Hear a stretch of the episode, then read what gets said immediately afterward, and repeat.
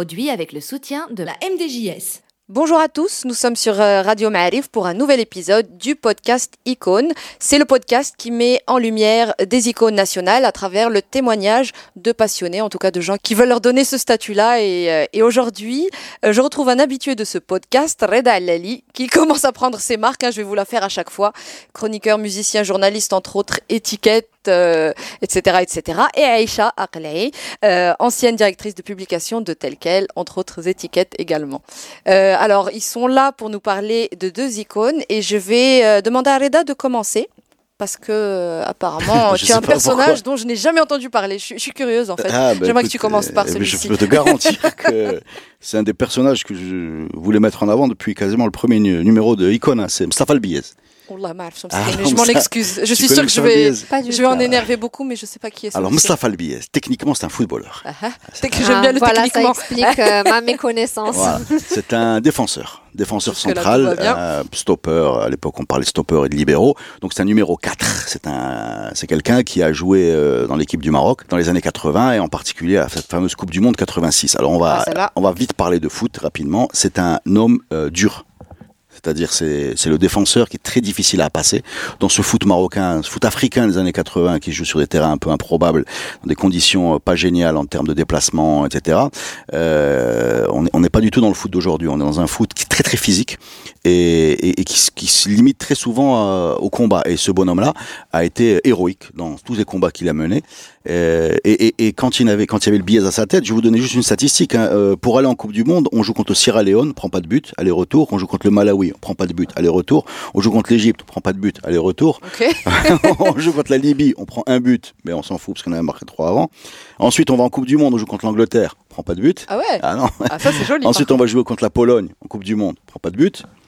Et on joue contre le Portugal, on en prend un, on s'en Bah fout, c'était peur parce que 3-0. dans ton, dans ton regard, je lis un truc. Est-ce qu'il casse des gens? Est-ce qu'il est tue des gens non, sur son non, c'est- pas, un méchant bonhomme. Là, je parlais de sa personnalité après. Je finis juste, on joue contre le Portugal, on mène 3-0, on en prend un. Et là, le drame, LBS se blesse. Mais il se blesse comment? Il se blesse même pas dans le jeu, il se blesse dans la célébration. C'est euh, Aziz Anqo, Oudrabo avec le genou au niveau de, de la côte. Biez à la côte fracturée. Et là, on va jouer contre l'Allemagne, huitième de finale de la Coupe du Monde. Quand même, c'est la plus grosse performance du foot marocain dans l'histoire. hein. Cette huitième de finale de la Coupe du Monde 1986. Le Biez n'est pas là et on prend le 1-0. Donc en résumé, je sais pas combien il y a de matchs, mais il y a un seul but avec le Biez sur le terrain pendant quasiment une année. Voilà. Euh, je vous parle d'un foot des années 80, il n'y a pas de réseaux sociaux. Ce bonhomme n'a jamais parlé. Euh, J'ai mis des années à le traquer pour pouvoir le faire parler et il nous a parlé. Il m'a parlé. Mais tout ce que j'ai vu quand je l'ai rencontré, c'était ce que je soupçonnais. Mais alors je t'arrête deux secondes c'est juste par, bizarre. par, euh, parce que ça m'intrigue. Tu as cherché à le retrouver parce qu'il a disparu après cette fameuse euh, Coupe du Monde C'est encore parce plus que ça. C'est encore pire que ça. Alors juste pour comprendre un peu ce qui s'est passé, Mustafa Albiez est transféré. Alors il a bon, il a fait l'essentiel de sa carrière à Balkan. C'est un homme de 16 ans. Euh, papa Rifin, papa combattant de deuxième guerre mondiale. Euh, Goumier du deuxième Tabor qui débarque. c'est pour ça en fait j'avais fait le papier que ça. Enfin, il y avait combattant de père en fils quelque part. Donc famille plutôt solide physiquement. Papa donc soldat, fils. Et, et, et à la fin de cette Coupe du Monde, donc il, a joué euh, pour aller vite hein, au Mas, surtout à Balkan, un petit peu au Mas, au Kaukeb, au Raja. Mais bon, c'est surtout un joueur de l'équipe nationale, c'est comme ça qu'il faut s'en rappeler. Euh, il a un contrat qui l'emmène dans un club de première division portugais qui s'appelle Penafiel. Et hum, il y a un agent qui lui promet que ce Penafiel est une sorte de marchepied, c'est la première division portugaise statut professionnel, pour aller jouer au Mastra Racing, qui est le gros club qui se monte, euh, l'équivalent du PSG aujourd'hui, le club avec beaucoup d'argent, ou à jouer à Aziz Boudelbala par exemple. Et, alors c'est là où j'arrive à la personnalité du billet. Alors le billet, c'est quelqu'un de très entier. C'est la parole donnée, c'est le klima, c'est l'oujeh, c'est nefs, c'est tout ce que tu veux. Voilà. Euh, quand il arrive là-bas, il comprend que c'est faire arnaquer sur le salaire.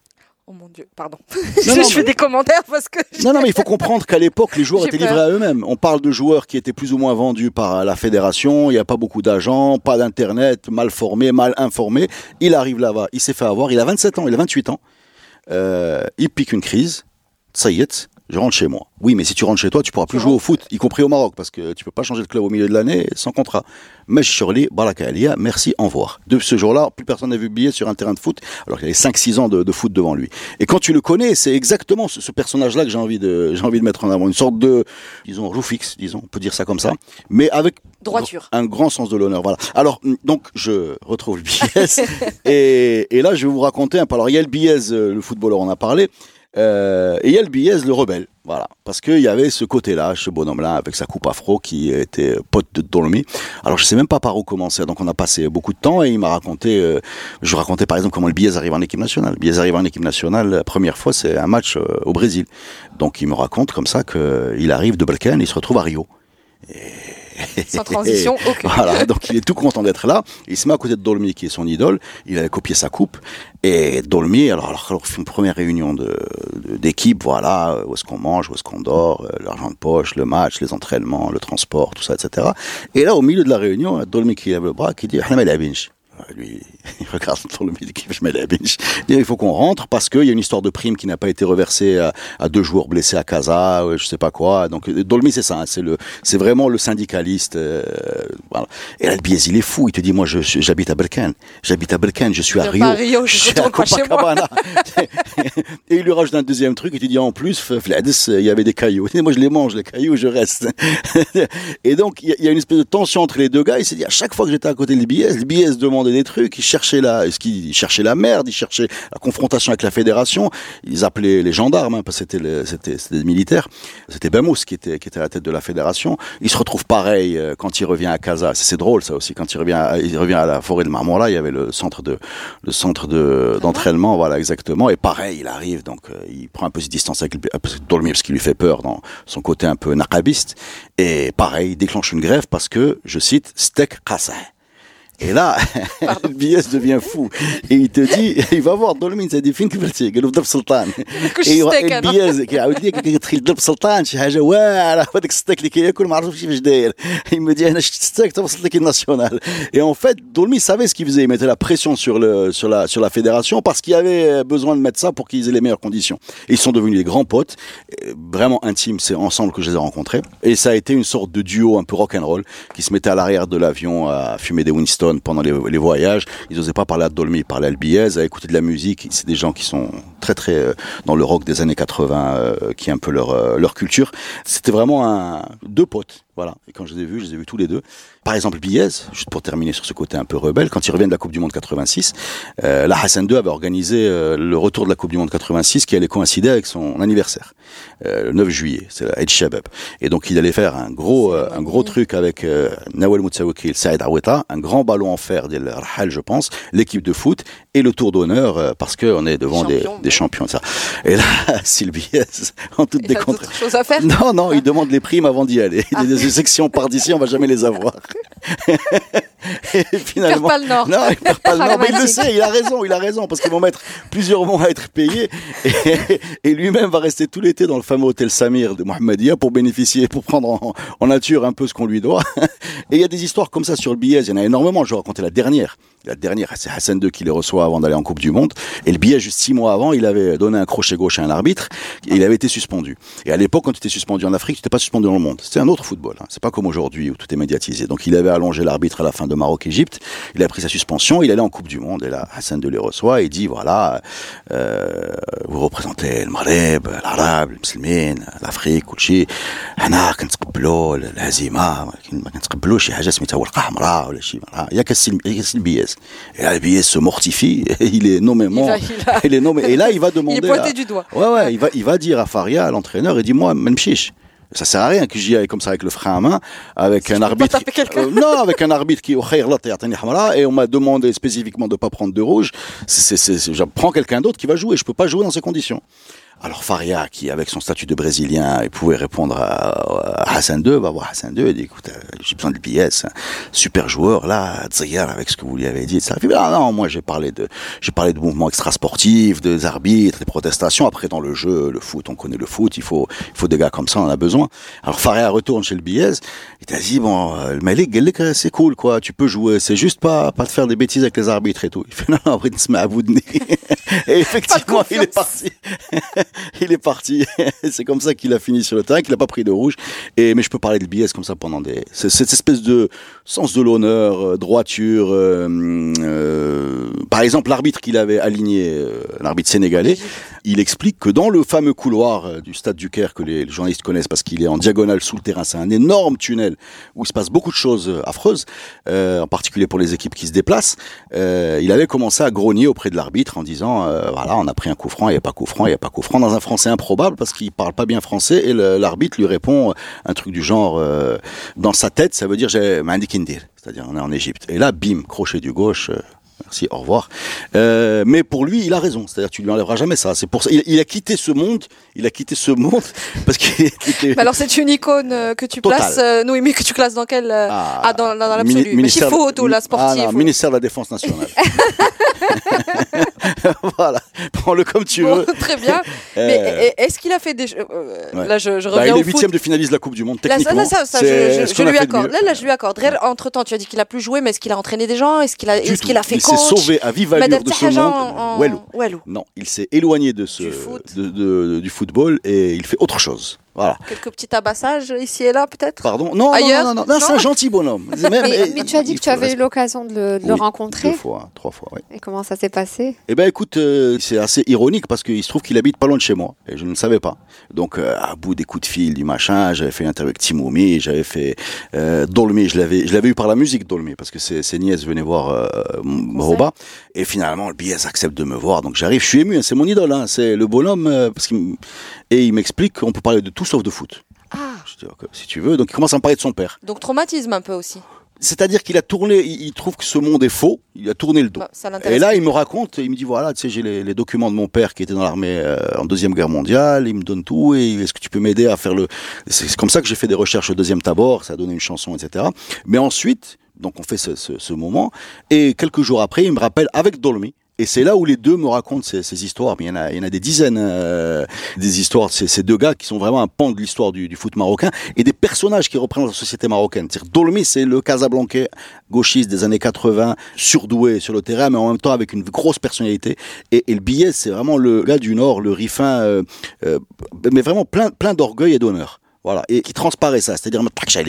Voilà, et il va être avec toi jusqu'à la, jusqu'à la mort. Jusqu'à la mort. Voilà, c'est ce qui se transparaissait sur le terrain. Avant les réseaux sociaux, avant les interviews, on sentait ça. Et, et c'est ça ce qui est incroyable, c'est qu'une fois qu'on s'est rapproché de ces gens-là, qui parlaient jamais, ben on a trouvé finalement ce qu'on ce qu'on sentait. Voilà, ça. ce qui c'est Ce la qui puissance- dégageait était. un peu la puissance du foot, voilà. Eh bien, écoute, euh, bah, moi, moi, je valide par, euh, Ah par adhésion à ton Elle fait- enthousiasme. ça. fais confiance. Je pense qu'Aïcha aussi, hein, a priori. Oui, non, mais en plus, il, à la fin, euh, en, en précisant, il est rifin, il est droit, tout ça, moi je suis conquise. conquise. euh. Non, mais il y a, il y a du vrai Absolument. là-dedans. Moi, ah, mais, je- mais je- je- je- aucun doute là-dessus. voilà.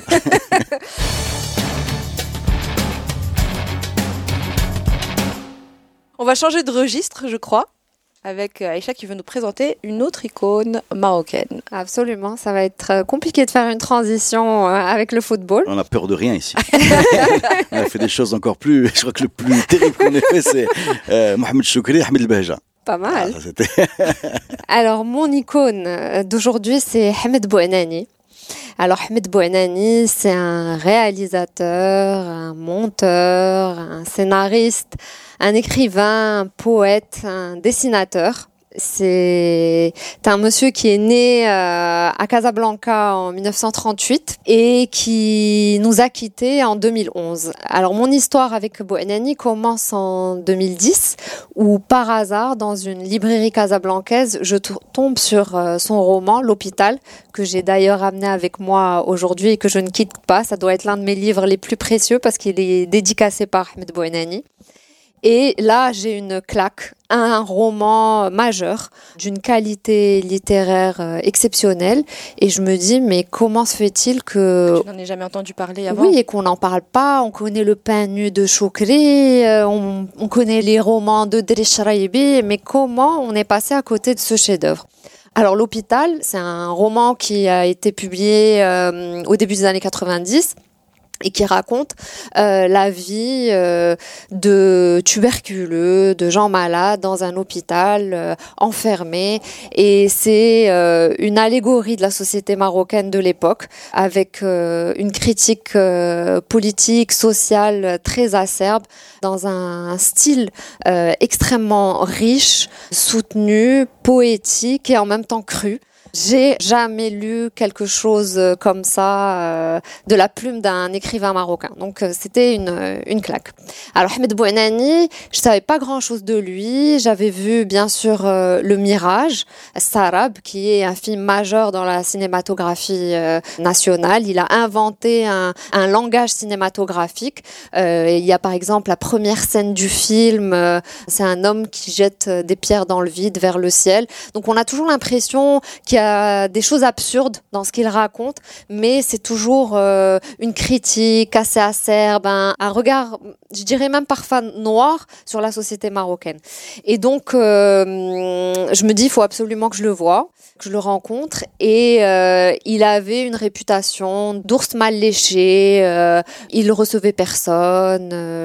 il ne parlait pas aux médias. Et puis surtout, il vivait reculé à Eitomrer, près de, de minutes. Bref, euh, je passe les détails. Ali Safi, le réalisateur marocain, préparait un documentaire sur sa vie et euh, il, m'a aidé à entrer en contact avec lui et, je suis allée à Etzomrer et là je découvre un monsieur avec une belle chevelure euh, blanche, entouré de 11 chats, plein de livres, des bandes dessinées, extrêmement doux, extrêmement tendre dans sa façon de parler, très ouvert au partage et puis, euh, il m'a un peu parlé de ses œuvres. Donc, il a écrit un, un recueil de poèmes qui s'appelle Les Persiennes, qui est sublimissime. Il est extrêmement habité par tout ce qui est la mémoire, la mémoire marocaine. D'ailleurs, quand il a, en fait, dans son parcours, lui, il a étudié à l'ancêtre de la Fémis euh, à Paris, l'IDEC, je pense, euh, comme ça qu'il s'appelle l'école. Donc, c'est la meilleure école de cinéma en France et en Europe. Et quand il est rentré au Maroc, euh, il avait comme spécialité euh, le montage. Ça. Exactement. Et euh, très vite, il a été étiqueté communiste par le Centre cinématographique marocain, donc on l'a empêché de faire ses, ses films. Et euh, il y a beaucoup d'œuvres euh, du cinéma marocain qui ont été faites par Bouenani, signées par d'autres, et il disait qu'il collaborait à ses propres créations. C'est quelque chose qui l'a quand même euh, beaucoup, beaucoup marqué, euh, surtout qu'il n'était absolument pas communiste. Euh, il le disait, il racontait, il disait j'ai été communiste une demi-heure dans ma vie. Il recevait ses amis maoïstes, trotskistes. C'est la demi-heure où ils ont fait le rapport. Manque de bol. Voilà. Et oui, il, il- racontait que un jour, chez sa maman, il recevait des amis euh, trotskistes, léninistes, etc., ses amis communistes. Et puis, euh, un de ses camarades euh, a exprimé une opinion que lui ne partageait absolument pas. Et donc, il a objecté son ami lui a dit, euh, dans le parti, on ne réfléchit pas, on exécute. Et bah, lui, justement, il réfléchit, il n'exécute pas. Et donc, à partir de là, il a décidé que c'était pas pour lui. Il a collaboré dans la revue Souffle avec Labi. il a beaucoup écrit, mais il a toujours vécu, je dirais comme un marginal parce que pas reconnu euh, pour tout le travail qu'il faisait. Il a par exemple révélé euh, Daoud Ouletsid, euh, le réalisateur. Il a écrit tous ses films. Donc il a eu une vie créative extrêmement riche, mais pas reconnue de son vivant. Mais et à titre posthume, est-ce qu'aujourd'hui on a, est-ce qu'aujourd'hui on sait, euh, est-ce qu'on a rendu à Bouanani ce qui était à Bouanani ou est-ce que c'est encore signé euh, Oui, alors je vais te répondre. Je veux juste raconter Yes, une petite anecdote. yes. Euh, quand je lui ai parlé de l'hôpital, je lui ai posé la question, mais pourquoi on le trouve pas? Est-ce qu'on peut pas le rééditer? C'est un très beau livre. Et il me dit oui, oui, oui. Moi, je l'ai trouvé dans une librairie à Casablanca. Je l'ai trouvé euh, sous une table. Le libraire s'en servait pour caler une table qui bougeait. C'est c'est c'est c'est toute une frustration. euh, Ça doit faire mal. Si je te raconte où j'ai trouvé de ça, l'album de Robin. tu t'habitues. Aïe. je peux pas, je peux pas. Aïe. Je suis toujours surpris des, quand, quand il y a des Des artistes. usages, qui... Non, non, quand il y a des artistes qui ont un très grand ego, parce que quand même, la vie, t'apprends à relativiser ta production. Aïe. Très vite. Ben, je pense que lui, c'est ce qu'il a vécu. Non, mais il y Alors, avait un problème avec l'éditeur, du coup. Pas parce que moi, moi je, je, je trouve pas ce livre. Il a Aujourd'hui, Ah il a réédité. été Il a été réédité. réédité. Alors, je l'ai trouvé en- entre depuis. Ce qui est formidable, c'est que la fille de Ahmed Bouanani, Touda, fait un travail exceptionnel pour euh, rééditer les œuvres de son père, faire connaître ses courts-métrages. Il y a un de ses livres qui s'appelle La septième porte, qui vient d'être euh, publié, qui est disponible en, en librairie. C'est un très très beau livre euh, publié par les éditions Cultes. c'est récent ça, parce que je, je vois beaucoup de gens parler de ce livre. Oui, il vient de sortir. Euh, il a une très belle couverture. Alors dans, la couverture, il y a une personne dont il faut absolument parler, c'est Naïma Saoudi, qui est l'épouse de Ahmed Bouenani, qui est l'une des plus grandes costumières du cinéma marocain. Et dans cette couverture, elle porte un, costume qui a été utilisé dans le film La quatrième source de Bouenani. Et euh, cette photo a été prise dans le balcon de l'appartement des Bouenani, qui a malheureusement été euh, Celui qui a subi l'incendie? Absolument, qui a subi un incendie. Et donc, dans ce livre, La septième porte, euh, il y a, y a beaucoup de choses très personnelles euh, de la famille Bouanani qu'on retrouve et je le conseille vivement. Il est extrêmement bien édité. C'est une enquête de l'histoire du cinéma marocain. C'est le seul livre qu'il aurait vraiment voulu euh, publier. Il a fini de l'écrire euh, en 1987, donc euh, 33 ans plus tard, euh, il vient de sortir. Et juste pour expliquer peut-être à quoi fait référence la septième porte, la septième porte dans les contes euh, marocains, c'est la porte qu'il faut jamais ouvrir. Et c'est cette porte-là que les curieux, les cinéastes vont ouvrir. Ça fait référence certainement au 7e art aussi, quelque part. Je sais pas. Moi, en tout cas, j'en sais un petit peu plus sur Bouanani. Attends, là, les références. Mais j'en sais un peu plus sur Bouanani que sur euh, Biez parce qu'effectivement, euh, il y a quelques années, f- euh, f- la- pendant la biennale de Marrakech, 2015, me semble-t-il, euh, sa fille, justement, et en partenariat avec Omar Barada, me semble-t-il, avait euh, le Palais El Bahia. Ils avaient reconstitué sa bibliothèque à lui et on avait, enfin, les gens qui venaient, euh, la Biennale avait le droit de consulter pas sa bibliothèque, pas ses œuvres à lui, mais sa bibliothèque personnelle. Ah, d'accord. Bouanani. c'est livre à lui. Quoi. Et voilà. Et en fait, on découvre un peu le personnage à travers ces. Et il y avait une, une collection de bandes dessinées incroyable. Moi, à travers en fait ces lectures, Mm. c'est vrai que le personnage m'avait intrigué et je conseille à tous ceux qui écoutent ce podcast s'ils ont euh, 12 minutes euh, d'aller sur YouTube parce qu'il est euh, il est euh, disponible sur YouTube le documentaire 6-12 C'est son est- court métrage. ah, en euh, c'est un court métrage. Alors, il est qui est juste extraordinaire parce que Oui. c'est Casablanca, filmé de 6 heures du matin à midi. Un Casablanca qui n'existe plus aujourd'hui parce que je crois que c'est dans les années 60. Je veux pas dire de bêtises. je- vous verrez. et euh, en fait, y a- euh, absolument, c'est noir merveille. et blanc, c'est vers le centre-ville de Casablanca. La musique est exceptionnelle. Et en fait, en regardant ce, ce, ce court métrage, euh, moi, je me suis dit, mais les Marocains sont des Américains comme les autres. C'est vraiment, euh, on a l'impression qu'on est euh, dans un film new-yorkais, euh, extrêmement moderne. Il est, il est à voir absolument. Je, je, confirme. Il est vraiment à voir et la musique est extraordinaire et du, coup, ne serait-ce que pour cette œuvre-là, moi je, moi je, moi je, surtout icône depuis quelques années grâce à cette œuvre-là parce que c'est un truc, c'est vraiment magique et ça, ça, on n'arrête pas de dire qu'on a un problème de mémoire et de transmission, mais dans cette œuvre-là justement, il y a aucun, euh, strictement aucun dialogue et les personnages ne sont pas les mêmes. C'est une caméra qui se balade dans Casablanca jusqu'à midi sans s'arrêter sur des personnages en particulier et en fait, j'ai l'impression, et je pense que tous les Marocains, en tout cas, qui ont eu des histoires de leurs euh, parents, de leurs grands-parents, des Casablancais, en tout cas, les la Casa, ah, on a tous droit à des Casa qui ou la Moutaxi qui te dit, ben, en fait, dans ces 12 minutes-là, on a un shot de Casablanca euh, qu'on nous raconte, ben, on le voit et on le vit presque. Absolument. Et je pense que c'est là aussi où, où son talent de monteur, désolé, je parle beaucoup, mais parce que ce, ce- ces 12 minutes-là m'ont beaucoup marqué. Et, et d'ailleurs, il, il faut vraiment préciser quelque chose que j'ai oublié de dire, qui est très très très importante, c'est que le fil conducteur de l'œuvre de Bouenani, c'est la mémoire.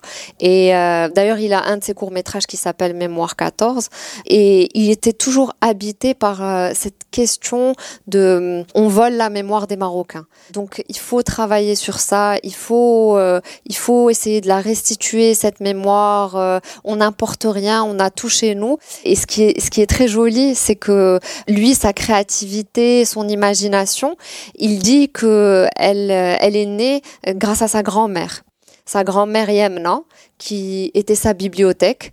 Il racontait que il avait l'impression que s'il mettait les babouches de sa grand-mère, il voyageait. Donc c'est quelque chose de très marocain chez nous, hein. Euh, les histoires de nos grands-parents. Et lui, vraiment date le début de son écriture, euh, ses poèmes, toute son imagination par euh, les récits de sa grand-mère. Ahmed Bouanani, monsieur dame. Pourquoi tu me regardes comme ça Non, non, non. Moi, ça me perturbe. J'écoute, non, j'écoute, j'apprends des choses. Je connaissais pas, j'ai pas lu l'hôpital, j'ai pas vu le, le, Mirage ni 6-12, mais, mais je vais chercher tout ça parce que c'est fou qu'on n'ait pas plus de. Alors, je crois qu'il est un peu médiatisé actuellement à cause de la 7 porte. en tout cas, j'ai vu passer pas mal de choses là-dessus, mais par, par, rapport à ce que vous dites toutes les deux, parce que vous êtes, emballées et, et emballantes, bah, c'est peut-être euh, tard ou peut-être pas assez, quoi. Je, je pense que c'est arrivé tard et c'est ce qui fait qu'on a l'impression de tomber sur un trésor quand on le découvre. Je pense que c'est surtout ça, contrairement à d'autres icônes qui, non, mais puis dont même on moi, je, je connais pas cet artiste, mais il y a un côté un peu écorché ou un peu maudit, enfin dans ce que dans ce que tu racontes. Quand, quand juste l'anecdote que tu as racontée sur euh, le sort du livre, dire quand tu te retires comme ça en dehors de, de la sphère euh, de c'est ça? Donc euh, euh voilà, oui. donc tu, tu, te retires comme ça, tu tu es taxé de communisme, donc euh, tu, tu pas, pas le bienvenu, tu signes pas tes œuvres parce que je, je fais que répéter ce que vous avez dit, hein, mais quand on les met bout à bout, euh, tu signes pas tes œuvres, mais tu travailles dedans, donc une frustration immense, besoin de reconnaissance qui est pas satisfait parce que la moindre des choses, quand même, signer ses, son travail euh, en tant qu'artiste, c'est très dur, j'imagine. Donc quand tu ramasses tout ça, tu sens, tu sens quelqu'un qui était peut-être pas très à l'aise dans son époque et qui, qui, qui a reculé, quoi. C'est et qui, qui a l'origine d'une certaine. Enfin, moi, ce que j'entends chez vous, c'est il y a une certaine douleur, quoi. Absolument. Heureusement aujourd'hui, son œuvre, bah, l'hôpital a été traduit euh, en anglais, en allemand. Euh, son œuvre est en train de voyager. Je ne dis pas qu'on va être obligé de le lire en anglais. Non, non, non. c'est facile à trouver. C'est republié en français. Et en arabe aussi. En arabe aussi. Donc euh, voilà pour cet épisode sympathique où on a rendu hommage à Mustafa Biez. En tout cas, je vais aller me rattraper et Ahmed Bouanani. Voilà, le qadam ou le qalam. Oh, joli. Joli. Qu'est-ce classique. Au revoir. classique, mesdames et messieurs. Au revoir.